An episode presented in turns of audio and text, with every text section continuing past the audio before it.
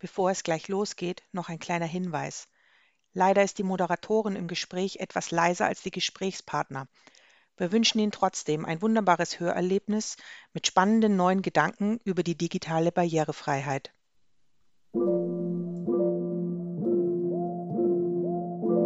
Kontaktaufnahme. Der Podcast des Bildungszentrums Nürnberg.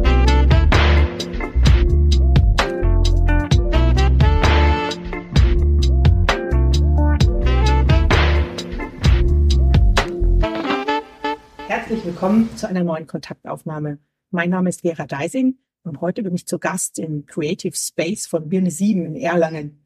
Ich spreche mit Sebastian Schroth und Jonas Jung beide Geschäftsführer im Vorstand von Birne 7. Birne 7 ist ein Verein. Dazu später noch mehr. Hallo Sebastian. Hallo Vera. Hallo Jonas. Hi, grüß dich. Birne 7, euer Vereinsslogan lautet Innovation für Inklusion. Gemeinsam entwickelt ihr neue Lösungen für ein Leben ohne Barrieren. Warum schaut ihr euch so zweifelnd an? Ja, ich, ich, ich glaube, wir müssen äh, entscheiden, wer, wer wer spricht immer und deswegen äh, okay, und wen, wen wir den Ball zuwerfen. Alles klar, dann werfe ich doch gleich die erste Frage in den Raum. Wer oder was ist denn Birne 7? Entscheidet euch, wer antwortet. Okay, also ich versuche mal anzufangen und äh, ähm, Sebastian unterstützt mich dabei, weil ich glaube, wir erfinden uns irgendwie kontinuierlich immer wieder neu. Ja, im Kern sind wir ein Technologieverein, ähm, aber wir sehen uns eigentlich nicht zwingend als Verein, sondern eigentlich mehr so als agiles Startup, wenn man so will. Zumindest haben wir uns äh, seit der Gründung schon immer so gesehen. Der Ursprung ist im Grunde ein Innovationsevent gewesen im Rahmen von Microsoft und Aktion Mensch. Da gab es so einen, einen, sogenannten Hackathon. Ähm, für manche vielleicht ein böhmisches Dorf, aber es ist im Grunde ein Wochenende, wo sich Entwickler, Ingenieure, äh, Interessierte zusammensetzen und eigentlich sozusagen reale Probleme von ähm, Personen widmen und dafür Lösungen schaffen. Und ja, in dem Kontext haben wir mitgemacht. Ich war zwar mit, äh, mit unter anderem, das war das im Medical Valley stattgefunden hat, einer der ähm, ja, Facilitator des e Events, aber ich dachte mir, wenn ich schon dabei bin, mache ich mit. Und im Grunde haben wir im Rahmen dieses Events festgestellt, wir wollen zu viele Probleme lösen und wissen nicht, weil, weil wir so viele Pro wir so vielen Problemen äh, konfrontiert wurden. Also vielleicht zur Erklärung, ähm, Menschen mit Behinderung haben letztlich ihre alltäglichen Probleme kommuniziert. Und das ist, sind für viele eigentlich ziemlich banale Probleme. Einfachstes Beispiel, wir haben eine Entwicklung in der bei den Kaffeemaschinen, wo es von den Tasten zu einem Touchpad äh, hin entwickelt. Und für Blinde ist dann plötzlich das Problem, die haben sich immer orientiert an den Tasten. Die wussten, okay, oben links zweimal klicken und rechts dreimal klicken und schon äh, kommt da Kaffee raus. Ähm, und plötzlich hat man da ein, ein Touchpad vor sich und ähm, man weiß eigentlich gar nicht, wo man hinklicken muss. Und ja, jetzt sollte man hier die äh, Problematik lösen, wie, wie kann man diese Kaffeemaschine wieder inklusiv machen. Ein einfaches banales Beispiel, aber natürlich gab es noch wesentlich mehr und wir wussten gar nicht, welchem Problem sollen wir uns eigentlich widmen, weil wir eigentlich wie alles lösen wollten, wenn man so will. Und äh, im Kern ist eigentlich daraus entstanden, dass wir eine Plattform schaffen wollten für eben Menschen mit Behinderung, um ihre Probleme zu kommunizieren. Und wir in diesem Rahmen, weil wir alles Ingenieure sind oder ähm, irgendwo im ingenieurstechnischen Bereich arbeiten, eben Entwickler zusammenbringen wollten, um sich diesen Problemen zu widmen. Genau, jetzt hast du schon ein paar Mal wir gesagt. Wer, wer ist denn wir? Genau. Ähm, Birne 7 ist aktuell, also in der Gründung waren wir sieben Mitglieder, daher ist auch die sieben entstanden. Unter anderem und Birne oder ist Akronym und B steht für Barrierefreiheit, I für Inklusion, R für Realität, N für Netzwerk und E für Ergebnisse. Und der, der Gedanke dahinter ist eben, dass man von der Barriere zu den Ergebnissen kommt. Und die sieben Gründungsmitglieder letzten Endes, die Zahl ähm, ist relativ irrelevant mittlerweile. Man könnte vielleicht behaupten, dass es auch dafür steht, ähm, für 7,6 Millionen Menschen in Deutschland ähm, Barrieren zu lösen oder für sieben, über sieben Milliarden Menschen auf der Welt ähm, Zugänglichkeit zu schaffen in jeglicher Hinsicht. Genau, deswegen so ein bisschen zum Namenshintergrund, wer BNS7 ist, weil es auch letzten Endes unabhängig sein soll von Personen. Es mhm. gibt natürlich Gründer, aber letzten Endes soll so eine Organisation sich auch nachhaltig über die Zeit entwickeln. Ja, aktuell sind wir 26 Mitglieder das hat den Hintergrund, dass wir natürlich ein Kernteam haben, die letzten Endes gerade diese administrativen Dinge tun, Vorstandsarbeit ähm, und letzten Endes so eine Art Spielwiese bereiten für die anderen 20 Mitglieder, die dann letzten Endes so ein bisschen ermächtigt werden sollen, auch Lösungen zu schaffen. Das heißt, da können auch Jonas und ich zum Beispiel dazu, die so ein bisschen diese administrativen Dinge noch tun, beziehungsweise dann sich um Finanzierungsthematiken kümmern oder letzten Endes Vernetzungsthematiken. Und die 20 anderen äh, Mitglieder, die da Projekte auch treiben, ähm, sollen letzten Endes keine Barrieren haben, solche Projekte umzusetzen, auch die richtigen Leute zu treffen. Okay, und sind das jetzt alles Ingenieure oder was haben die für einen Background? ist äh, sehr divers mittlerweile. Wir sind mit Ingenieuren gestartet. Es war aber auch nie der Gedanke oder der Hintergrund, dass es eine Ingenieursorganisation sein soll, sondern wir wollten immer und wir, wir wissen auch aus diversen Hintergründen, dass gerade so multidisziplinäre Teams mit verschiedenen Hintergründen immer die besten Lösungen bringen. Das heißt, wir haben Grafikdesigner, Produktdesigner drin, Ingenieure, wir haben Techniker, wir haben Gebärdendolmetscherinnen ähm, im Team, Entwickler, also IT-Entwickler, Softwareentwicklerinnen, ich vergesse sicherlich einige, aber ähm, es letzten Endes merken wir auch, es hat überhaupt nichts mit den Hintergründen zu tun. Und gerade die Lösung, die wir anstreben, da braucht es einfach viele, auch viel Fachwissen aus verschiedenen Bereichen, um so eine Lösung auch letzten Endes nahezubringen, also auch wirklich nutzfähig zu machen. Vielleicht zu den Mitgliedern gehört ja nicht nur solche sozusagen Mitglieder, die bei uns Mitglied sind, sondern wir verstehen uns natürlich auch in unserem Umfeld als Vernetzer von sämtlichen Organisationen, die äh, hier beispielsweise in Erlangen oder der Region äh, etwas für Menschen mit Behinderung tun. Da gibt es ja sehr prominente ähm, Organisationen wie die Access, äh, das ZSL, die wirklich maßgeblich wichtige Arbeit äh, leisten und wo oftmals vielleicht eine gewisse Kompetenz, Kapazität zu dem Thema technische Umsetzung, Digitalisierung fehlt. Und wir kommen natürlich alle aus einem, aus einem sehr hochtechnologisierten Bereich. Ähm, unsere Hintergründe sind beispielsweise Medizintechnik, ähm, wo wir auch sehr nah an der an der universitären Forschung immer äh, entlang ähm, mit beteiligt waren und und auch ähm, meine damalige Arbeit hat darin bestanden, dass ich ähm, zum einen Startups im Bereich Medizintechnik äh, in den Markt verholfen habe, aber insbesondere der Technologietransfer aus der Universität in den, in den Markt hinein. Und so, so hat man natürlich eine, ein sehr breites Fachwissen, was eigentlich möglich ist. Ja, und das Schöne ist, die Technologie, um Probleme zu lösen, die ist da. Es muss nur eine Bereitschaft geben und, und sozusagen ein Kanal, um diese Technologie ähm, für diese Problematiken zur Verfügung zu stellen und vielleicht auch als Sprachrohr zu dienen und als als ja visionäre ähm, Vordenker, Mitdenker, um um diesen Organisationen zu sagen, hey, das, was man hier machen kann, ist überhaupt nicht schwer. Wir müssen nur zusammenarbeiten und, und halt unsere Kompetenzen, Kapazitäten zusammenlegen und äh, gemeinschaftlich an, an Lösungen schaffen, arbeiten. Und das ist halt eigentlich unsere primäre ähm, Intention, dass wir eigentlich so viele wie möglich zusammenbringen und auch gar nicht so alleine arbeiten, weil das können wir gar nicht alles stemmen, sondern eigentlich auch andere Organisationen ja verhelfen wollen, eben hier größere Schritte, Schritte zu gehen. War das dann auch so ganz am Anfang, als ihr tatsächlich nur sieben wart und auf diesen Hackathon gegangen seid, war das dann so eure eure Idee oder eure Mission oder eure Vision? Was wolltet ihr eigentlich erreichen, als ihr noch ganz neu auf dem Gebiet wart? Und warum, warum habt ihr euch entschlossen, da gehen wir hin, da machen wir mit? Was war eure Intention? Was hat euch angetrieben? Am Anfang war wirklich der Gedanke, die Plattform zu sein. Die Plattform, auf der man Barrieren kommunizieren kann und die Barrieren vernetzt gelöst werden. Mhm. Weil wir halt entdeckt haben, es gibt letzten Endes auch viele Lösungen, die keiner kennt. Und wir wollten letzten Endes dort äh, eine Möglichkeit schaffen, sich zu vernetzen und entsprechend haben den Vernetzungsschritt als auch den wichtigen Schritt gesehen. Aber aus dieser Vision, Innovation für Inklusion, hat sich ja dann über die Zeit, äh, 2017 haben wir uns gegründet, viel mehr entwickelt. Also wir haben auch gemerkt, dass es natürlich dieses Grundproblem, was wir angehen, letzten Endes in der Gesellschaft gibt so viel Potenziale, die auch teilweise noch gar nicht äh, ermöglicht wurden und haben auch erkannt, dass Bene 7 relativ einzigartige, so einen mhm. einzigartigen Missionsgedanken eigentlich hat. Mhm. Und über die Zeit haben sich dann viele Aufträge ergeben, die wir, mit denen wir nie gerechnet hätten auch. Also auch, wir fragen uns da auch häufiger, wie Leute an uns kommen oder wie die Anfragen zu uns kommen. Aber da geht es auch darum, zum Beispiel, dass mittlerweile auch in, in dem Team, wir bilden ja auch eine Expertise aus, äh, gewissermaßen für Barrierefreiheit, Inklusion, haben viele Gedanken, auch teilweise Leitfäden veröffentlicht äh, mit Organisationen.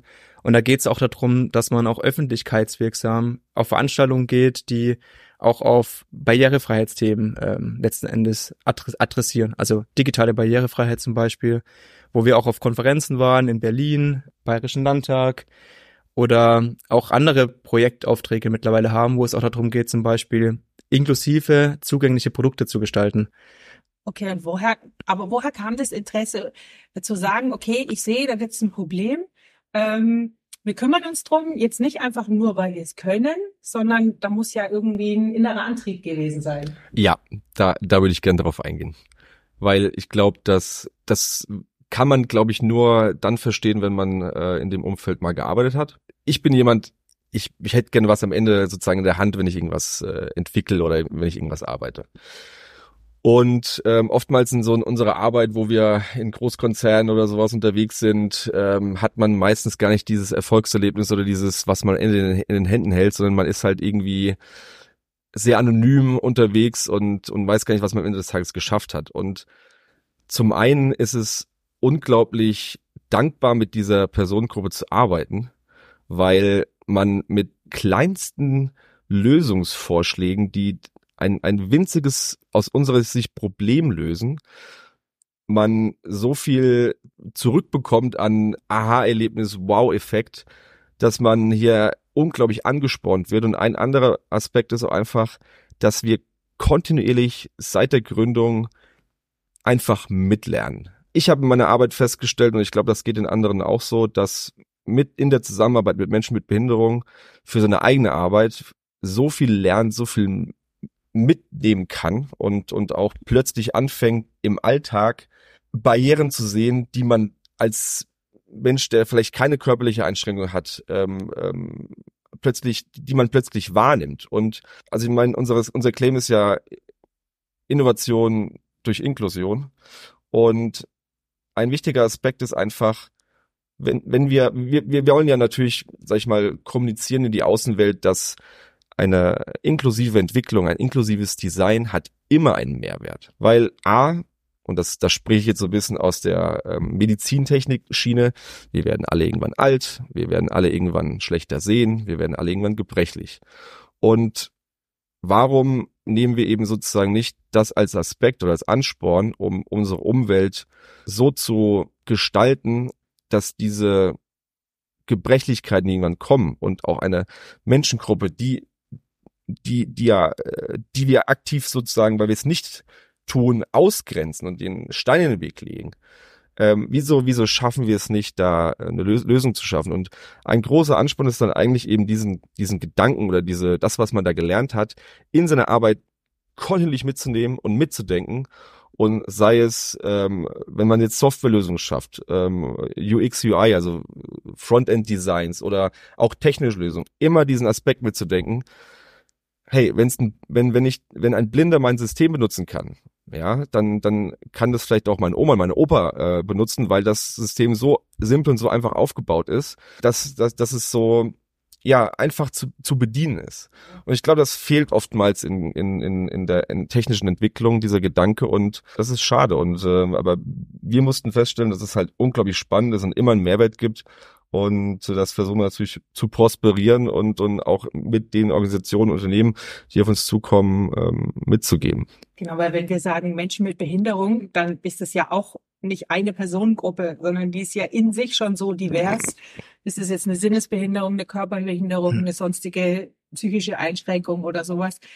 Also da ist ja die Gruppe schon so vielfältig. Also sind die Probleme wahrscheinlich genauso vielfältig und die Lösungen noch vielfältiger. Ich würde da gerne aufgreifen, weil was auch ein bisschen adressiert unsere Lösung am Anfang, wenn wir jetzt beispiels, beispielhaft eine Lösung für einen Menschen, der blind ist, entwickeln. Was wir eigentlich immer erkannt haben, und ich, mir fällt jetzt gerade keine Ausnahme ein von Projekten, die BNS 7 getrieben hat soweit, ähm, ist, wenn wir was spezifisch entwickelt haben, am Ende haben wir immer einen Anwendungsfall entdeckt, der für alle interessant ist, für alle einen Mehrwert schafft. Da könnte man, glaube jedes Beispiel, das wir heute vielleicht auch noch auf, aufführen oder aufzählen, hat da sicherlich seinen Gedankengang. Und das zeigt auch so ein bisschen den Hintergrund und auch Birne 7 letzten Endes. Wir haben ja aus dem technologischen Hintergrund, wo wir herkamen, eben bei diesem Hackathon-Event, was da stattfand, zu unserer Gründungszeit, viele Probleme bekommen an die Hand, die gelöst werden müssen. Und wir haben einfach gemerkt, das ist alles lösbar. Also das ist alles mit moderner Technologie, alles vorhanden. Man muss es bloß tun. Und das war so dieser, dieser letzte Schritt, der eigentlich gefehlt hat und der uns auch motiviert hat, unser Wissen, das wir hatten, letzten Endes in eine richtige Anwendung zu bringen, die auch sehr nahbar ist. Und genau, das war auch ein großer Motivationsschritt, dass wir keine Luftschlösser, weil das passiert auch, dass viele in Technologie viel Luftschlösser kreiert werden, die am Ende niemandem was nutzen. Und das haben wir eben bei, bei in dem Gebiet nicht, auch nicht gesehen und nicht gemerkt. Und es ist eine sehr dankbare Arbeit, ja. Und was viele auch nicht wissen, also Dinge, die wir heutzutage als selbstverständlich benutzen, wurden ja auch teilweise, ihr kennt alle die Firma, die auch ein Obst im Namen hat, entwickelt für Menschen mit Behinderung. Aber das ist uns heute gar nicht mehr bewusst, weil wir diese Apps, die es zum Beispiel gibt, alle benutzen, aber ursprünglich äh, für eine ganz bestimmte Zielgruppe nur gedacht war. Habt ihr da noch weitere Beispiele? Ja, zum Beispiel, was, was Jonas ja erwähnt hat, für blinde Menschen. Wenn man seine Webseite für blinde Menschen gestaltet, das ist ja eigentlich letzten Endes nur dass man eine sehr strukturierte Art hat, diese Webseite zu programmieren. Und dadurch ist man ja auch bei Google leicht auffindbar, weil das das beste Search Engine Optimization Tool überhaupt ist, dass man barrierefreien Content hat, seine Bilder mit Alternativtexten hinterlegt. Ist ja die beste Arbeit, die man eigentlich tun kann. Und das ist ja auch laut Gerüchten von dem PageRank-Algorithmus, der hinter Google steckt, ja auch entsprechend gewichtet. Ich habe ein sehr konkretes Beispiel, was leider noch nicht umgesetzt ist. Wir, wir arbeiten ja mit, mit Personas zusammen, die ähm, äh, Bemerkenswertes leisten, wo man sich fragt, okay, diese Person ist blind, diese Person ist gehörlos. Ein guter Freund von uns, Kollege, der auch, sag ich, eine Beratungsfirma hat, der blind ist, der schafft es von innerhalb, egal wo er in Deutschland ist, von A nach B zu kommen mit der Deutschen Bahn. Und ich frage ihn jedes Mal, wie machst du das? Ich als Sehender komme an Bahnhof an und bin vollkommen überfordert, weil die App mir ähm, kann nicht genau sagt, okay, wo ist jetzt zum Beispiel das Gleis? Wo laufe ich hin? Und plötzlich stehe ich da und mein Ticket sagt, ja, Abschnitt C, aber ähm, dann steht plötzlich an der Anzeige, ja, der, der Zug ist gedreht und dann, dann stehe ich da und sage, ja, herzlichen Dank für das Gespräch, aber wo muss ich denn jetzt hin? Und ich frage ihn jedes Mal, wie, wie machst du das? Ich habe ich hab absolut, ich absolut keine Ahnung, wie du das machst. Und in diesem Aspekt, ja, wenn man, wenn man mal zuhören würde als, als Unternehmen und sich das mal zur Hand nehmen würde und vielleicht auch mal seine digitale Strategie und seine Apps mal darauf anpassen würde, dann hilft's wieder auch den anderen Kunden. Weil so vieles, ja, ähm, so viele Verspätungen entstehen oftmals aufgrund der Tatsache, das äh, einfaches Beispiel, der, der Rollstuhlfahrer, der im Zug sitzt, weil der Zug gedreht ist, kommt, also äh, führt zu einer Verspätung, weil diese Hebebühne irgendwo am Bahnhof steht. Keiner weiß, wo das Ding ist. Und ähm, bis dann einer das mal gefunden hat, ähm, sind schon wieder fünf Minuten durch und, und der Zug hat Verspätung und, und diese Kette löst halt entsprechend dann der Lawine nach hinten aus. Und das sind so Banalitäten, wo man einfach mal, mal zuhören würde. Und wenn man sozusagen seine digitale Strategie mal auch dahingehend anpassen würde, man so viel Mehrwert schafft. Ja, weil ich plötzlich hergehen kann und sagen kann, hey, die App sagt mir, wo ich hinlaufen muss oder wo ist der Zug, wo ist mein Sitzplatz und ich, ich verstopfe den Zug nicht und, und führe, das führt irgendwie zu Chaos. Und das ist dieser Punkt. Inklusives Design hat immer einen Mehrwert in unterschiedliche Richtungen. Mhm. Klar, auch für die Person, die dann mit Kinderwagen oder viel Koffer unterwegs Exakt. ist oder was auch immer ein E-Bike dabei hat, das zu schwer ist, um zu tragen. Genau, also für jeden eigentlich. Jetzt sind wir schon, haben wir schon so ein paar Punkte angerissen. Welches Projekt wollt ihr uns noch konkreter vorstellen? Das haben ja, wir uns nicht abgesprochen, ne? Wir haben uns nicht abgesprochen. Wir haben eine, eine wilde Wundertüte äh, an, an Lösungen, die oftmals, äh, sag ich mal, im prototypischen Stadium sind, wo wir ähm, mit der Universität zusammenarbeiten. Da, da sind beispielsweise Lösungen entstanden, da kann ähm, Sebastian vielleicht kurz technisch auch drauf eingehen, wie der Blindenstock der Zukunft. Genau, also Blinden, Blindenstock der Zukunft. Letzten Endes ging es darum, dass ein Problem festgestellt wurde oder auch schon besteht. Der Blindenstock ist seit 1929, wenn ich mich nicht täusche, nicht mehr innoviert worden. Also das ist das letzte Mal, dass er sich verändert hat. Was auch gut ist, weil es heißt, das Produkt funktioniert und es ist gut, wie es ist. Ein Problem damit ist aber, dass es letzten Endes nur bis Hüfthöhe äh, hilft oder detektiert. Das heißt, äh, alles, was über Hüfthöhe passiert, das heißt zum Beispiel Rolltreppen, die eine Schräge haben im Einkaufszentrum, wo man quasi unten durchschwenkt, oder Verkehrsschilder. Äh, in Erlangen ist ja auch das äh, mit Fahrrad. Ähm, genau, Fahrradlenker. Fahrradlenker ein großes Problem und es tritt halt auch auf. Also wir haben ja hier auch, ähm, ja, wir haben ja auch eine Community von blinden Menschen, die das auch oft adressiert. Da halt schon ein geöffnetes Fenster manchmal irgendwo. Genau. Oder ein Schild, das am Tag vorher nicht da war. Ja. Und das äh, passiert ja alltäglich. Und ähm, genau, das war ein bisschen diese Ausgangssituation, mit der man äh, dort konfrontiert war.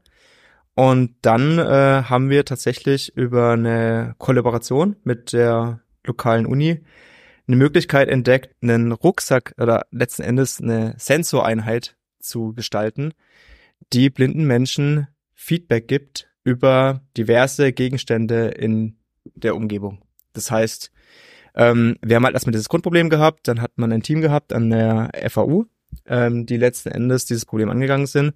Daraus kam dann ein Rucksack. In der ersten, also in der ersten Iteration war es ein Rucksack, der quasi äh, vorne Sensoren hat, die die Umgebung scannen und am Rücken bekommt man über Vibration Feedback. Wir haben uns halt gedacht, Vibration ist auch ganz geschickt, weil Audio ja auch nicht immer funktioniert. Das heißt, so ein bisschen dieses multisensorische Prinzip auch reingebracht. Und der ist dann entstanden, hat äh, sehr positives Feedback auch erhalten. Teilweise natürlich auch, wir versuchen auch bei BNSIM immer in diesem Feedback Menschen, die tatsächlich dann die Anwender sind am Ende, mhm. Auch zu interviewen und auch rechtzeitig quasi in so einen Zyklus von der Entwicklung reinzubringen. Und ein Feedback war zum Beispiel, dass er zu langsam ist, dass man schneller läuft, als es angenommen war. Das, das ist tatsächlich das, was wir auch bei Benesim versuchen, dass Entwickler nicht vorbei entwickeln. Und okay, also das heißt, die blinden Menschen waren tatsächlich schneller unterwegs, wie ihr gedacht habt? Ja. Also das ist nochmal wieder bemerkenswert. Ähm, eine, eine, eine bekannte Person hier in Erlangen, äh, die, die Ina. Es ist immer wild, wenn ich die durch die Stadt rennen sehe. Unglaublich. Also wichtig ist auch in dem Aspekt, wir integrieren die Person grundsätzlich von Anfang an mhm. in, in der Entwicklung weil ähm, sonst entwickelt man automatisch äh, am Bedarf vorbei und auch hier wieder Thema, warum es so schön ist, mit Menschen mit Behinderungen zusammenzuarbeiten. Das sind die ehrlichsten Kunden. Mhm. Die, die, sagen dir gleich, die, die, die, die, sagen dir gleich, wenn irgendwas nicht passt. Okay. Und Weil das ist, ja, das ist einfach, die sind einfach ehrlich und das ist schön. Es ist wirklich schön, wenn man mal einfach so, und da lernt man, also das ist wirklich interessant, wie man eben auch hier den Lern, Prozess für sich selber einfach feststellt, wie entwickle ich eigentlich eine, eine spezifische Lösung für, für eine ähm, Personengruppe und, und wie, wie muss ich von Anfang an diese Personengruppe auch involvieren in den Prozess. Und genau, also das, das ist halt immer wieder das Spannende. Ähm, ist, ein, ist, sag ich mal, ein, ein sehr greifbares Projekt, wo das ist, sag ich mal, auch im prototypischen Stadium, ne, kennt man. Ähm, ähm, vielleicht was auch interessant ist, ist vielleicht ein Museum inklusiv, könnte man anreißen. Wobei wir noch, äh, bei, bei einem Rucksack, was ja spannend ist, der ist ja, am Anfang war es ein Rucksack und ein ja, Problem okay, war auch, es ist ein Rucksack. Man möchte ja nicht immer einen Rucksack ja. dabei haben. Ja, im Winter und ist es dann nicht so, dann hast du eine dicke Jacke an, geht die Vibrationen durch die Jacke durch. Ne? Ja, und äh, Jonas und ich waren auch in, in Bonn, äh, erinnere ich mich an die Geschichte, auf einer Konferenz und wir hatten diesen Rucksack dabei und der Rucksack hat viele Kabel, ähm, mhm. ja? Sensoren vorne dran und wir sind da bei der UN vorbeigelaufen wurden äh, sehr, sehr gut, die, äh, ja, genau, äh, beobachtet von der Polizei. Bis es uns aufgefallen ist, dass es nicht so einleuchtend ist, was wir da rumtransportieren. Ja. Große Batterieblöcke. Ja. ja, aber wer weiß, wer da so rumläuft mit solchen Sensoren, was ist das? Da wird man mal, und Kabel, schnell mal umgetackelt von der Polizei ja. und das schief läuft, ja. Okay. Und, wollten Sie sich dann genauer anschauen? Nee. Wir sind weggelaufen. Ja.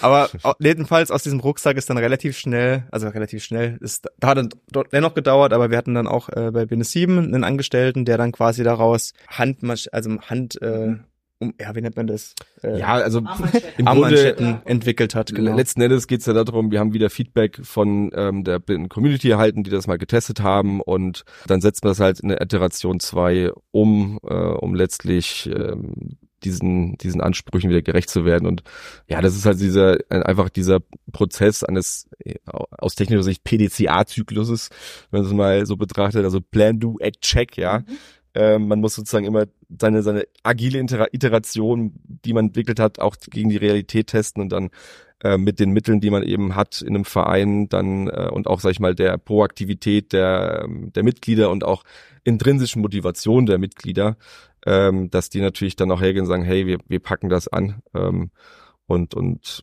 entwickeln sowas weiter, weil wir es irgendwie spannend finden. Und alles, was wir eigentlich machen, ist ein Kontext Open Source äh, und, und wollen das ja auch allen zur Verfügung stellen, weil sonst baut man wieder irgendwelche Insellösungen und ähm, hat, kann es keinem zur Verfügung stellen, wenn man so will. Ne? Ein anderes Projekt, was der Jonas kurz angeschnitten hat, ist Museum inklusiv. Und da sieht man auch so ein bisschen, wie so ein Projekt und so eine Technologie auch voranschreitet. Aber da ging es darum, dass äh, blinde Menschen, also da kam das Stadtmuseum Erlangen auf uns zu und der dem Kontext das Problem, dass blinde Menschen natürlich in einem Museumserlebnis nicht immer das Erlebnis verspüren, was andere haben, zum Beispiel wenn Dinge in Vitrinen sind. Glasvitrinen, Gegenstände im Museum. Ja. Klassisches Museum.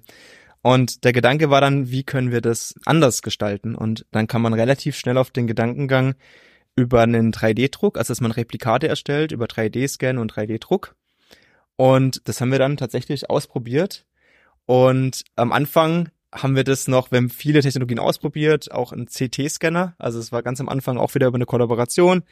Haben wir über einen CT-Scanner quasi die äh, Exponate quasi ja, gescannt und daraus 3D-Modell entwickelt, dann erkennt man relativ schnell, das macht auf Dauer natürlich keinen Sinn. Ja, ist ein bisschen kostspielig. so ein CT. Da kann und man sich nicht schnell mal irgendwo hier reinstellen. Schon mal die Termine im Uniklinikum ja. relativ äh, Eben. Ein anderes Problem, ja. Aber dann kann man relativ schnell auf Technologien, die dann auch funktioniert haben und funktionieren. Darüber dann äh, Stadtmuseum Erlangen, da gab es eine Ausstellung äh, Barrieresprung, wo, wo quasi auch äh, Exponate ausgestellt wurden dazu. Dann kam das Museum in Würzburg ähm, auf uns zu, für die haben wir auch noch Exponate erstellt, dann wieder für Erlangen. Und das sind solche Sachen, das sind so Grundtechnologien, die wir quasi legen. Und wie die dann aufgegriffen werden oder weitergeführt werden, das ist natürlich auch immer eine Sache, die wir, die wir, mit der wir uns auch beschäftigen letzten Endes. Ja. Und wer und, dann alles davon profitiert. Also ja. ich denke, auch für Kinder ist ja dieses haptische Erleben ganz wichtig. Und die haben ja, finden ja eh nicht spannend, so Sachen an Glas, in Glaskästen dann gehen die vielleicht viel lieber ins Museum, wenn sie solche Sinneseindrücke mitnehmen können. Ja, Exakt. wenn man den T-Rex mal anfassen kann, ne? Ja. Also, das darf man ja sonst nicht. nee, und es ist halt kosteneffizient auch. Es ist halt eine Lösung, die ist relativ schnell umsetzbar und halt auch kosteneffizient. Also ja, und gleichzeitig schafft man auch ein digitales Abbild eines ähm, eines Gegenstandes, der und und kann das theoretisch, wenn man das nochmal weiterspielt, ja auch für die Nachwelt digitalisiert dann wieder zur Verfügung stellen. Also es sind wieder mal, und da sind wir wieder an dem Punkt, wenn man sowas jetzt macht, was sind noch für Potenzial, Potenziale dahinter, mhm. Die, die sich plötzlich eröffnen, wenn man das ganze Ding weiterdenkt. Die Projekte, kommen die zu euch oder findet ihr die? Wie, wie ist der Weg? Du hast jetzt vorhin gesagt, Museum hat, ist auf euch zugekommen, das Museum ja. in Erlangen. Ist es auch manchmal so, dass Einzelpersonen zu euch kommen?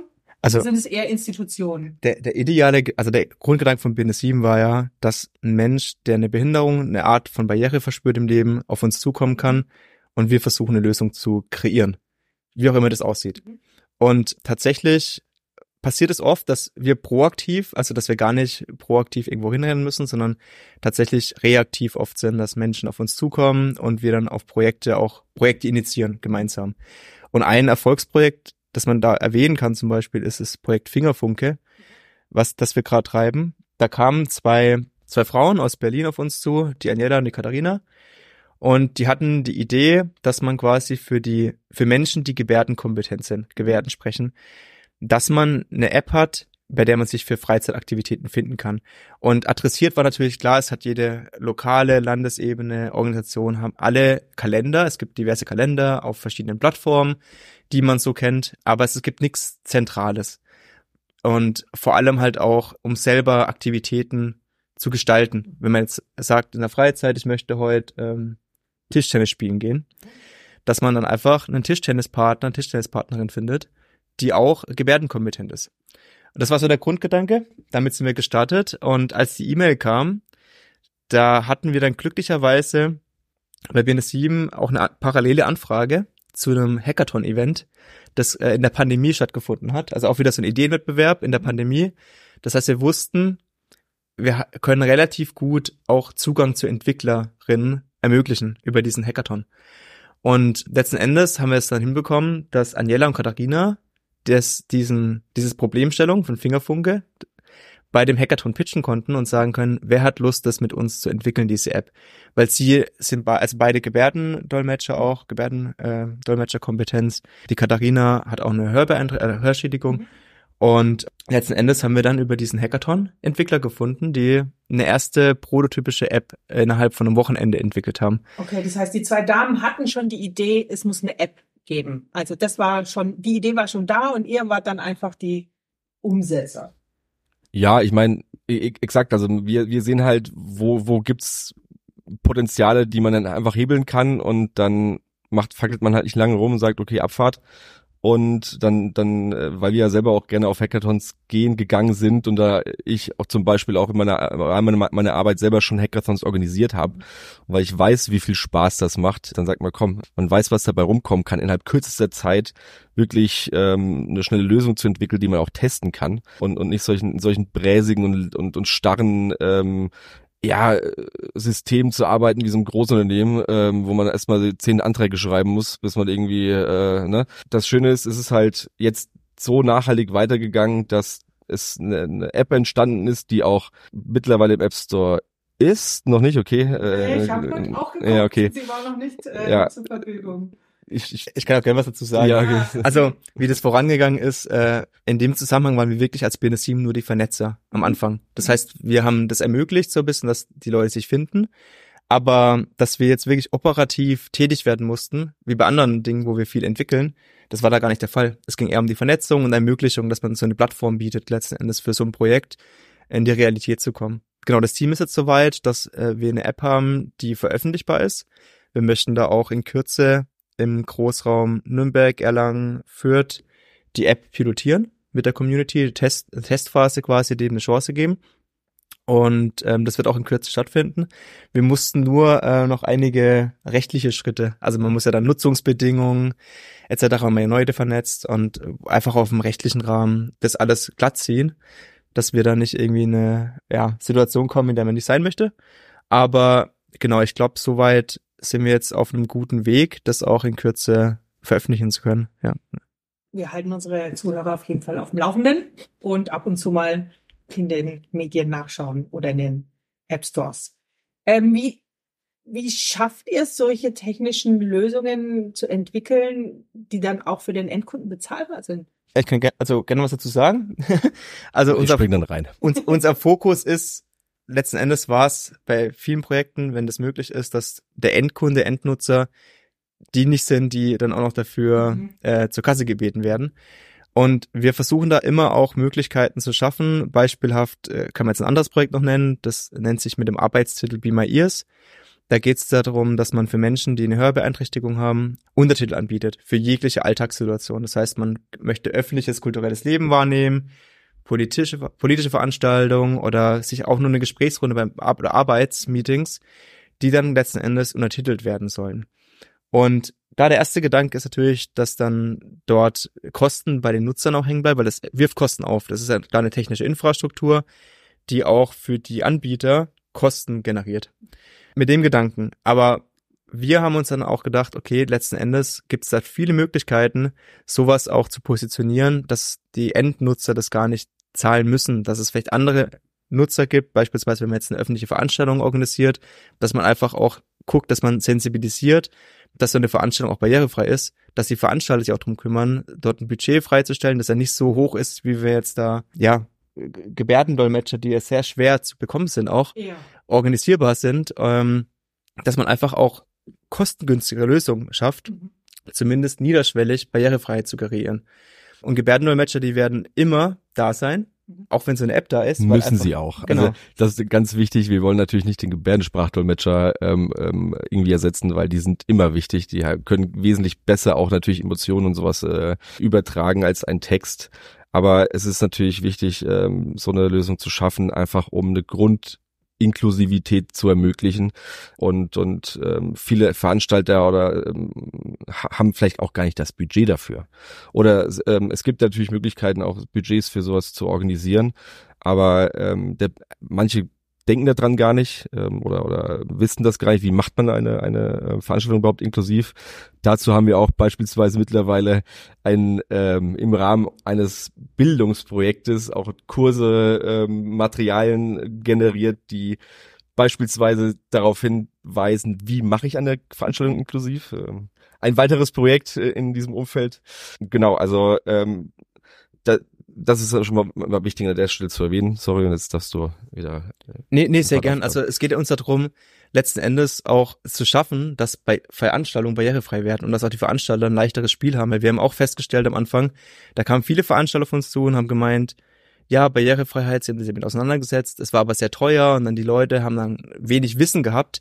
Und so kam es dann auch zum Beispiel dazu, dass wir gesagt haben, okay, gemeinsam mit einem Partner, großen Partner, wir entwickeln auch Leitfäden beziehungsweise Kurse, die Leuten kostenfrei mhm. zur Verfügung stellen, wie kann man eigentlich äh, Veranstaltungen barrierefrei organisieren.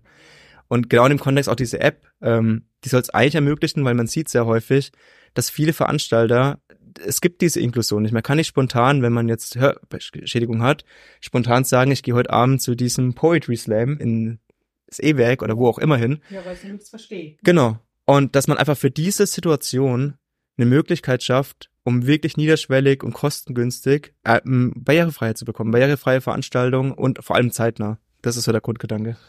Ich meine, das Tragische daran, das hatte ich ja auch mal, habe ich ja eingangs erwähnt, ist ja die Frage, warum braucht es diese Plattform überhaupt? Warum, warum, warum müssen wir überhaupt dafür sorgen, dass ähm, gehörlose Menschen äh, eine Möglichkeit haben, überhaupt äh, sich, sich zu treffen? Warum ist das nicht schon Grundvoraussetzung in unserer Gesellschaft? Woran liegt das? Also warum, warum, warum erzeugen wir überhaupt diese Blasen, ähm, wo Menschen abgekapselt sind? Und dann, da blicken wir halt auch auf das Thema Bildung. Bildung ist für uns auch ein großer Aspekt, weil wir auch ein sehr, ja, großes Projekt betreuen und verfolgen, wo es um das Thema Bildung geht, barrierefreie Bildung.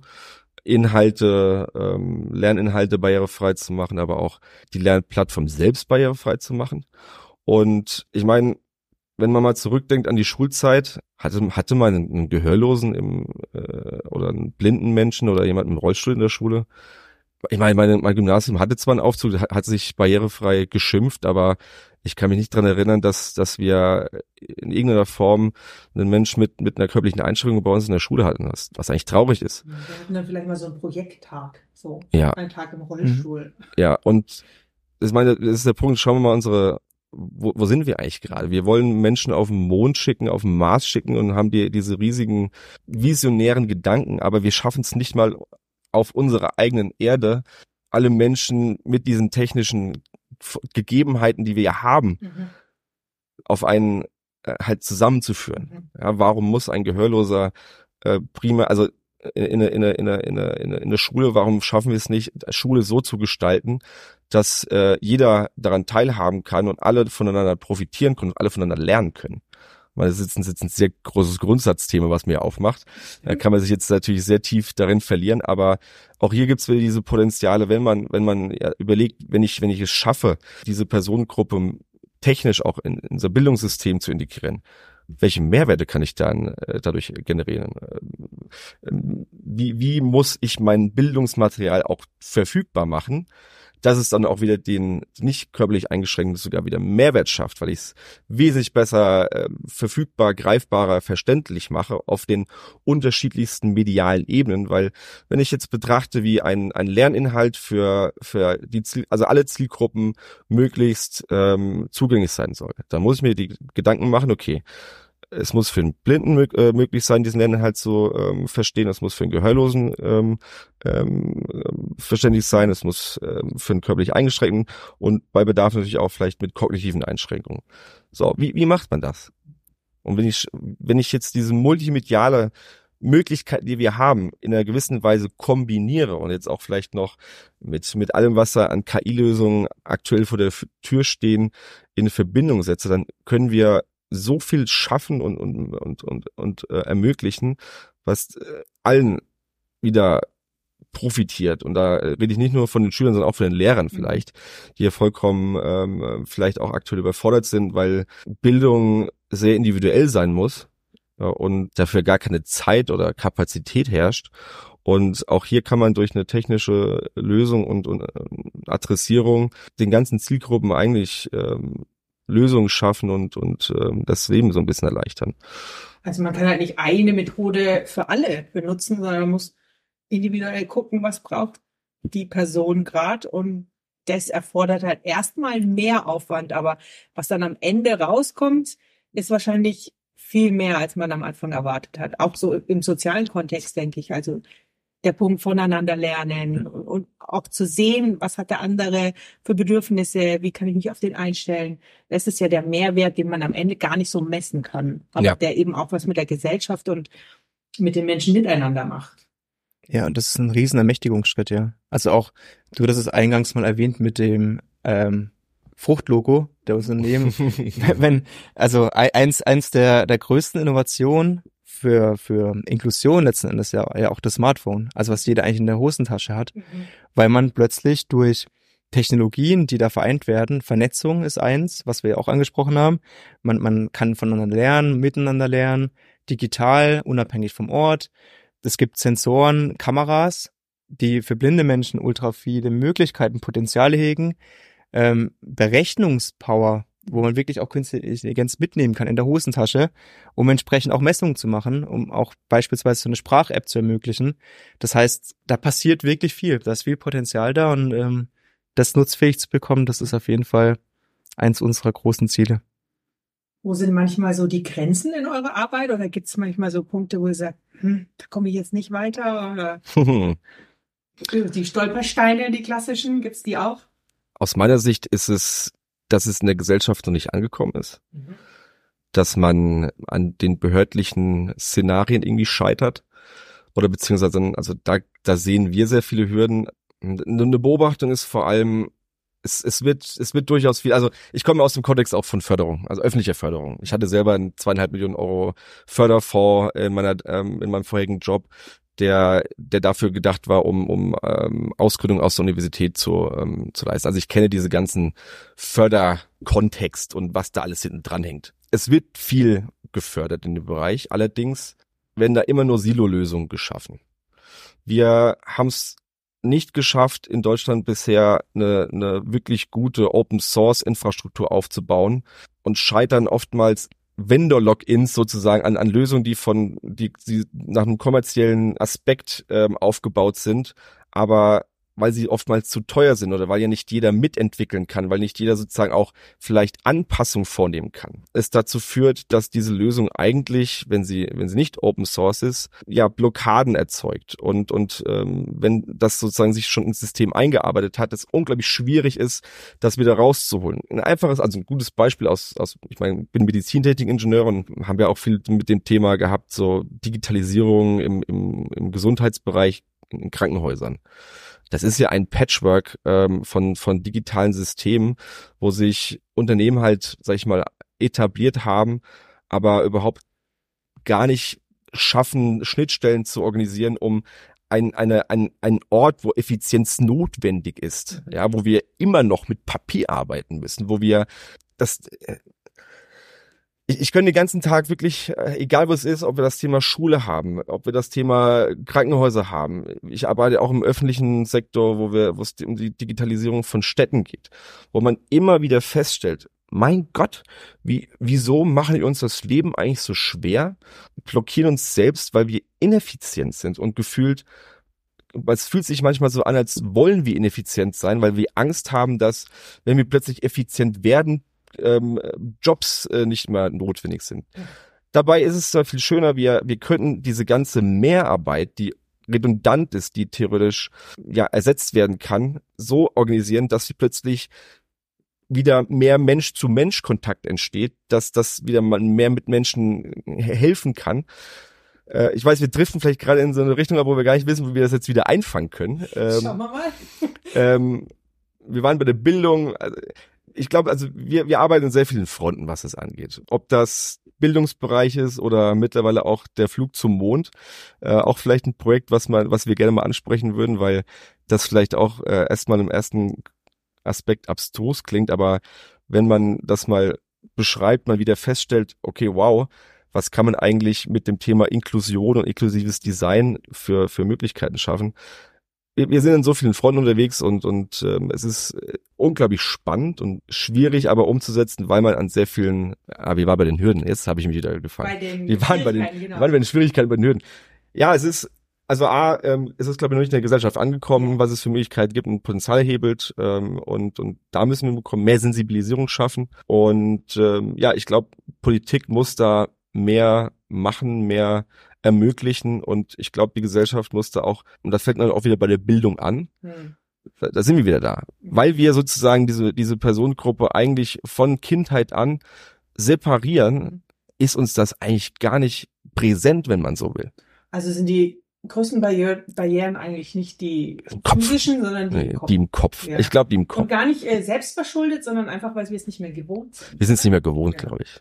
Ja, ich ich glaube, das ist eine Ich ganz glaube, gute macht Punkt. niemand absichtlich, Ja. aber Nee, es ja, ist genau. einfach so normal geworden, Ja. so nebeneinander herzuleben. Ich würde auch ein Zitat aus unserer Gründungszeit noch bringen, ähm, was tatsächlich der Kollege, den Jonas auch angesprochen hat, der blind ist ähm, und programmiert, beispielsweise gemeint hat zu uns, einfach machen. Und das haben wir so oft gehört und Ja. seitdem, wir leben das Prinzip bei Business 7 tatsächlich, dass wir einfach machen. Also Blinde Programmierer, wie geil ist das denn eigentlich? Kann ich mir gar nicht vorstellen. ja, und äh, nach dem Prinzip leben wir ein bisschen und wenn wir auf Barrieren stoßen äh, in der Arbeit, dann versuchen wir die zu lösen bestmöglich. Und wenn es zu viele sind, dann muss man halt auch immer evaluieren, was sind die Gründe dahinter. Aber letzten Endes äh, probieren wir schon viel aus, ja. Und gro- große Barriere ist halt auch einfach die Thematik, wenn man so eine Entwicklung hat, einen Prototyp hat. Wie bringt man das auf die Straße? Ja, ähm, Social Entrepreneurship ist als als Wort erstmal irgendwie da, aber welche Strukturen gibt's dafür? Wie schaffe ich et etwas zu entwickeln und au- auf den Markt zu bringen, was erstmal ein unglaublich nischiges Produkt vielleicht ist, aber für diese Zielgruppe, wenn, weil es eine Nische ist und ich keine großen Stückzahlen da vielleicht am Anfang habe, unglaublich teurer, teuer wäre. Es ist, es ist sehr schwierig, glaube ich, in, da gibt's noch zu wenige, glaube ich, gute Strukturen in, in Deutschland, was Social Entrepreneurship wirklich fördert und, und an die Hand nimmt und, und proaktiv treibt. Da könnte ein bisschen mehr passieren noch und, und barrierefreier sein.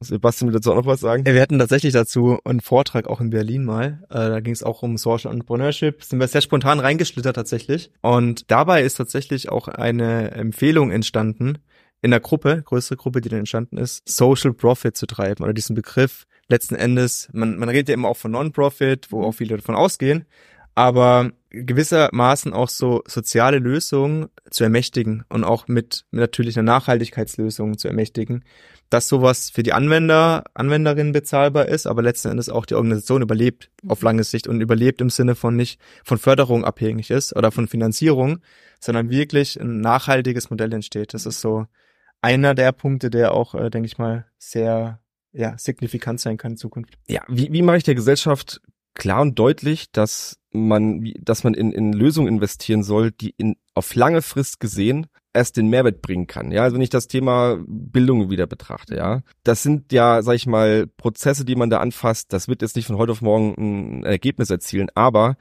hinten raus, ja, wird dann letztlich das Ergebnis ähm, deutlich. Und wir denken in diesen Bereichen immer so kurz. Ja, und da kann man nicht nur das Thema Inklusion äh, in Betracht ziehen, sondern auch Umweltschutz, das gleiche Thema, ja. Es, es sind zu viele, und da sind wir auch wieder beim Thema Social Entrepreneurship, da, wie, wie muss ein Geschäftsmodell so aufgebaut werden und auch unterstützt werden, dass es der Gesellschaft dienlich ist, aber nicht durch Großkonzerne, die einen maßgeblichen kommerziellen ähm, Aspekt eigentlich nur treiben wollen, dieses Produkt vom Markt treiben oder ihm, ihm sozusagen eigentlich ein Bein stellen oder es gar nicht die, die Möglichkeit geben, auf diesen Markt zu kommen.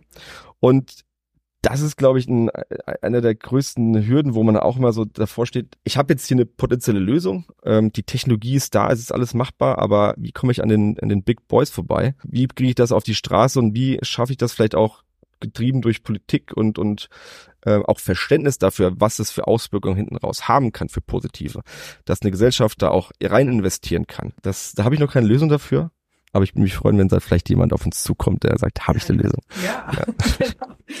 Was habt ihr noch für Zukunftsideen? Also du hast es gerade schon angesprochen, da wollen wir noch drüber reden oder nicht? Ja, auf jeden Fall. Also, äh, da ich jetzt schon ein bisschen einen fusseligen Mund hab äh, und mal kurz einen Schluck trinkt, dann darf der, äh, Gerne. der Sebastian starten. Ja, also unser futuristisches äh, Projekt, was wir eigentlich gerade treiben, ist mit der ESA, mit der European Space Agency, also Europäischen Raumfahrtbehörde. Ähm, und da geht's darum, so ein bisschen m, den Beruf der Astronaut, Astronautin Mhm. zugänglich zu machen, zugänglicher zu machen. Das hat da sehr viele Hürden. Und das ähm, letzten Endes fängt es natürlich bei diesem Berufsfeld an, geht dann darauf auf so ein Para-Astronaut-Programm quasi bei der ESA. Ähm, aber letzten Endes geht es darum, auch letzten Endes die, die, Mondfahrt oder ge- generell der Raumfahrt Mhm. zugänglich zu machen. Und alles, was damit einhergeht in Zukunft. Und wir haben da mit einem sehr konkreten Projekt oder mit einer sehr konkreten Projektanfrage gestartet. Da ging es darum, eine Mondstation, die gebaut werden soll, zugänglich zu bekommen. Und letzten Endes, was daraus entstanden ist, es gibt ja andere Organisationen, die sich damit auch schon beschäftigt haben, wie man so Mondstationen baut.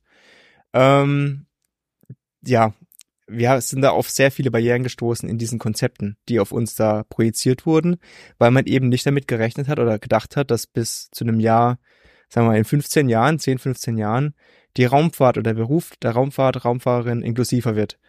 Zum einen das, was wir schaffen möchten. Das zweite, äh, der zweite Punkt ist, was Jonas erwähnt hat, auch nicht damit rechnet, dass Personen, die in so einem Arbeitskontext äh, eine Raumfahrt machen, plötzlich eine temporäre Einschränkung erhalten. Was es auch Beispiele gibt. Da gibt es Beispiele dafür, dass Menschen eine temporäre Hör- oder dauerhafte Hörschädigung sogar erlitten haben. Plus Beispiele für temporäre Seheinschränkungen.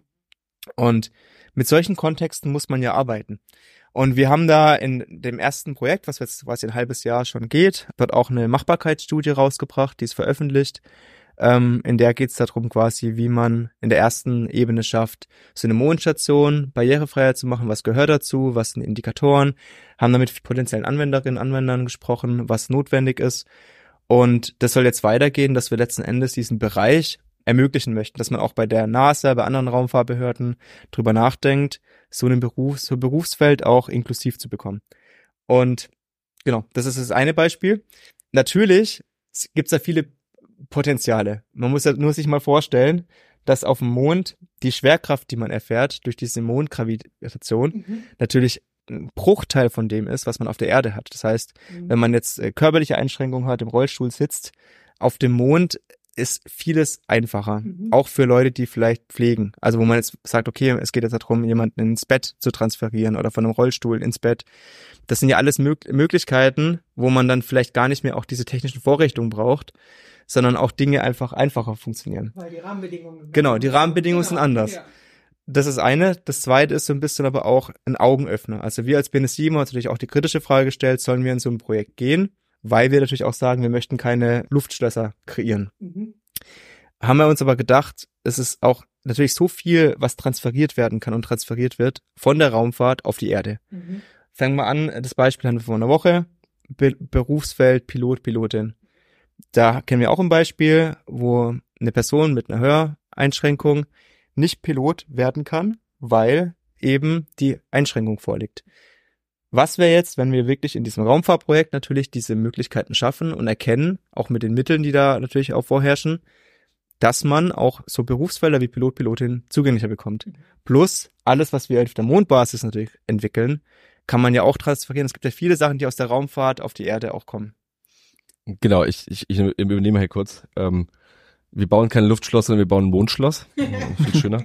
Vielleicht mal im, im Kontext. Wo werden die meisten Innovationen entwickelt? Das ist entweder in der Kriegsmaschinerie oder in der Raumfahrt. Und im Krieg wollen wir nicht äh, beteiligt sein. Raumfahrt ist spannend. Ja, wir wollen da irgendwie mitmachen, mitmischen. Banales Beispiel. Der Akkuschrauber, den jeder Mensch nutzt, der kommt aus der Raumfahrt.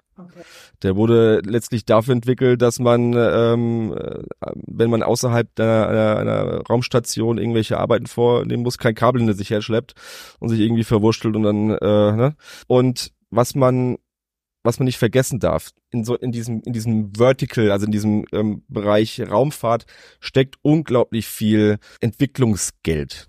Und das ist, das sind Gelder, die aus öffentlichen Mitteln kommen und die aus meiner Sicht oder aus unserer Sicht eigentlich dann auch wieder in die Gesellschaft zurück überführt werden sollten. So, und jetzt hat man hier die Möglichkeit, natürlich äh, hat Sebastian erwähnt, wir wollen hier irgendwie keine Luftschlösser ähm, ähm, irgendwie bauen, sagen, äh, ähm, um irgendwie uns falsch zu verstehen, ja, wir, wir schießen jetzt sozusagen Menschen im Rollstuhl auf den Mond ähm, und, und natürlich wäre das ein toller Gedanke, das wäre also auf jeden Fall, ja, wenn das in der Zukunft möglich ist. Aber viel wichtiger ist in dem, in dem Aspekt eigentlich, dass man die Kompetenz von den Personen auf ein gewisses, also in, in die Sichtbarkeit drückt. Dass der blinde Mensch sagen kann, hey, pass mal auf. Das, was ich jeden Tag in meinem Leben erfahre, ja, wie ich mich hier äh, durchmeistern muss, da können, kann ich einen Mehrwert generieren und da können eine, eine Entwicklung entstehen, die der Gesellschaft wieder zurück überführt werden können. Und, und hier auch letztlich ähm, eine Möglichkeit zu schaffen, in, in, in Bereichen äh, hier mitzumischen, mitzuwirken, wo, wo vielleicht aktuell ja gar nicht die Möglichkeit geschaffen wird, weil wir es ja auch nicht mehr wirklich schaffen, Menschen mit Behinderungen optimal ins Arbeitsleben zu integrieren, weil wir auch hier wieder Barrieren schaffen. Dabei ist da so viel Wissen und Know-how ähm, und, und, und Mehrwert, den wir ähm, hier ähm, generieren können.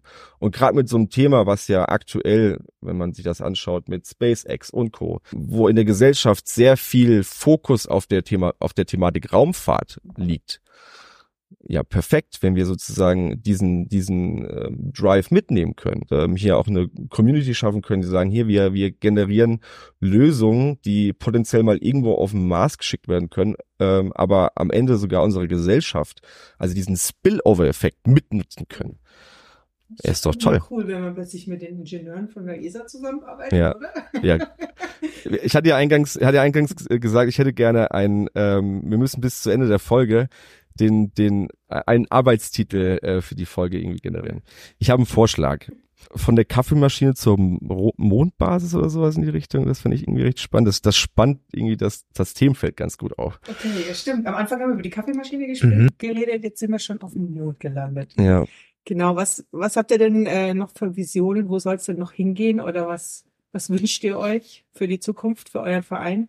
Mehr Mitglieder, die proaktiv, also da muss man ein bisschen, also muss ja auch ein bisschen selbst, selbst reflektiert ähm, äh, sagen, dass wir da ein bisschen nachlässig waren, glaube ich, ähm, proaktiv Mitglieder zu akquirieren oder da, ja, wir haben sehr viel immer selber gemacht, so neben der Arbeit und und äh, wo uns die Zeit möglich war und alles äh, intrinsisch motiviert und irgendwann stellt man natürlich fest, ähm, man wird älter, man kriegt irgendwie Kinder, man hat feste Jobs und dass man plötzlich gar nicht mehr die Kapazität dafür hat. Und Fingerfunk ist ein gutes Beispiel, wo das zum extrem spannenden Selbstläufer geworden ist, wo das Team ja einfach selber losläuft und man einfach wirklich nur den einzelnen Punkten und Beispielen einfach unterstützt. Und ähm, wir wollen eigentlich einen Modus schaffen, wo wir unterstützen können, indem wir nur anschubsen oder in die richtige Richtung schubsen können und Leute selber loslaufen lassen können und ihre eigenen Potenziale. Also es ist ja für so ein Team auch, die vielleicht auch teilweise aus der Uni kommen, unglaublich ähm, spannend an sowas teilzuhaben und, und diesen Lerneffekt mitzunehmen. Und gerne jeder, der Lust hat, auf uns zuzukommen und irgendwie Projekte mitzutreiben, äh, auf uns zukommen. Wir haben immer Bedarf. Ich glaube, das ist ein großer Punkt, den wir, den wir ansprechen wollen. Und natürlich auch, sag ich mal, alle Organisationen, die hier in uns bei uns im Umfeld sind, einfach mal wirklich zu bündeln, um mhm. diese Kompetenz und Kapazität zu haben, um, um größere Schritte zu gehen, weil ich glaube, der, der, der Punkt der Inklusion immer noch nicht in der Gesellschaft richtig angekommen ist. Also auch dieser Punkt mit, ähm, mit der Vision von BNS 7. Wir entwickeln uns stetig weiter. Also so wie wir am Anfang das gedacht haben, hätten wir uns das heute nicht ausmalen können, wo wir jetzt stehen und was für Themen wir treiben. Und das zeigt ja auch so ein bisschen, dieser Selbstläufercharakter ist definitiv was, was BNS 7 in Zukunft weiter was uns weiter passieren kann. Aktuell ist man sehr abhängig auch von den Gründern noch und so, ein Kernteam, das viel treibt. Aber wenn die Organisation, sagen wir auch ein bisschen unabhängiger wird, mehr Leute hat, mehr proaktive Treiber dahinter, auch verschiedene Projekte äh, in verschiedenen Bereichen, dann kann das schon auch sehr gut funktionieren. Und äh, auch gerade diese Themenvielfalt, die wir kreieren, Kontextbildung hatten wir ja vorher auch nicht auf dem, auf dem Plan. Das war auch noch vor der Pandemie tatsächlich, wo wir auch hier tatsächlich eine Thalemühlen-Meeting hatten mit der Bundespolitik sogar, die zu Besuch in Erlangen war, wo wir das Thema auch angepriesen haben. Und zwei Monate später haben wir das Projekt begonnen, tatsächlich, ohne die Bundespolitik, aber wir haben das Projekt begonnen in dem Zusammenhang. Ja, da wären die wären wieder nur ähm, Keil gewesen. ähm, und das halt getrieben und jetzt äh, vor ja, einem halben Jahr äh, eine Plattform mit unseren Partnern veröffentlicht und Leitfäden veröffentlicht und das soll ja alles in Zukunft letzten Endes auch äh, größer werden, skalieren und auch die Menschen erreichen, die wir erreichen möchten. Also alle, die Lust haben, einfach mal was zu machen und Bock drauf haben, die können sich melden bei euch. So können auch Menschen ohne Behinderung, denke ich, dazu beitragen, dass Menschen mit Behinderung gut in die Gesellschaft inkludiert werden. Ja, willst du noch was sagen? Der letzte Punkt ist vielleicht, am Anfang haben wir gesagt, die sieben, bei Birne 7 stand für die sieben Gründungsmitglieder. Ja. Und wenn man jetzt wirklich ein weitläufiges Ziel von Birne 7 betrachtet, dann ist schon diese sieben, von diesen sieben Gründungsmitgliedern zu den 7,6 oder 7 Milliarden Menschen dann auf der, Welt, auf der Welt. Das wäre natürlich äh, tolle alle, Vision. Alle bei Binne 7 Dass man dann zumindest alle. ein Produkt also ja, man kann euch auch Inklusion nur finanziell unterstützen. Geht es auch? Ja, auf jeden Fall. Also mein Gott, ähm, wir haben natürlich immer, tatsächlich sind wir nie, gehen wir nie irgendwie proaktiv auf Fundraising und, und stellen uns irgendwie hin und, und sagen, ähm, ähm, wir brauchen Geld, sondern wir haben eigentlich immer den Fokus darauf, Geld so zu akquirieren, dass es immer dem Zweck direkt dient und also Projekte direkt finanziert. Ja, wenn man, man will ja keinen Wasserkopf generieren, der, ähm, der dadurch irgendwie es, es müssen schon irgendwie mindestens 90 Prozent der Projektgelder, also, also in, in dieses Projekt auch einfließen, ja. Das ist uns immer sehr wichtig. Wir haben das bis jetzt auch immer ohne schon geschafft. Natürlich, das soll nicht heißen, dass wir, dass man uns nicht spenden darf. ja, aber wir haben das gar nicht so gesagt. Nicht verhindern, also die Zeit, die ihr investiert, das ist ja Ehrenamt. Also ihr macht das ja als immer noch als Verein. Also ihr habt ja Richtig. auch noch normale Berufe nebenher. Richtig. Und investiert da ähm, eure Lebenszeit und eure Energie und euer Know-how. Also ich denke, finanzielle Unterstützung kann da auch nicht viel. Ja, das, das, das möchte ich gar nicht absprechen an dieser Stelle, Gottes Willen. Okay, frage ich einfach nochmal, Sebastian, haben wir alles besprochen? Möchtest du noch was Wichtiges sagen, was ergänzen? Nee, Dein Schlusswort? war ein äh, sehr spannendes Gespräch, ähm, in dem man sich auch immer selber neu entdeckt und auch tatsächlich, weil ja auch viele kreative Ideen sind im Austausch, auch mit dir gerade. Also mit deinen Fragen, das äh, ruft ja auch bei uns neue Ideen hervor, oder Ideen, wie man auch äh, zusammenführt dein, deine Kommentare, ja, das äh, war sehr spannend für uns. Also heute danke für die, danke für das Treffen. Jonas, willst du noch was sagen? Ja, erstmal, es ist mein erster Podcast und ich hatte richtig Bock und es hat auch richtig Spaß gemacht. Äh, immer gerne wieder. Mein letztes Schlusswort. Haben wir alles besprochen? Natürlich nicht. Ähm, wir haben alles nur angerissen. Ähm, ich, ich, man kann uns, glaube ich, stundenlang äh, sich hinsetzen und, und ähm, Ideen besprechen. Ich glaube auch ich fand's schön. Ich, ich freue mich, wenn, wenn, wenn diese, wenn das Anklang findet und bin auch offen, also wir sind immer offen auch für Kritik, ja, wenn man vielleicht irgendwas ähm, vergessen hat oder so. Wir sind ja auch nur, auch nur Menschen, immer her mit, mit Offen, Offenheit und Ehrlichkeit. Ähm, und vielen Dank, dass wir bei euch, ja, mitmachen durften. Ja. Und freue ich mich schon auf das Ergebnis. Genau. Ja, dann bedanke ich mich natürlich bei euch auch ganz herzlich, dass ihr mir eure Stimmen geliehen habt. Und ähm, wir reden gleich nochmal drüber, wie wir unseren Podcast vielleicht auch ein bisschen barrierefreier machen können. Wenn das Mikro aus ist. Sehr gerne. Tschüss. Tschüss. Tschüss.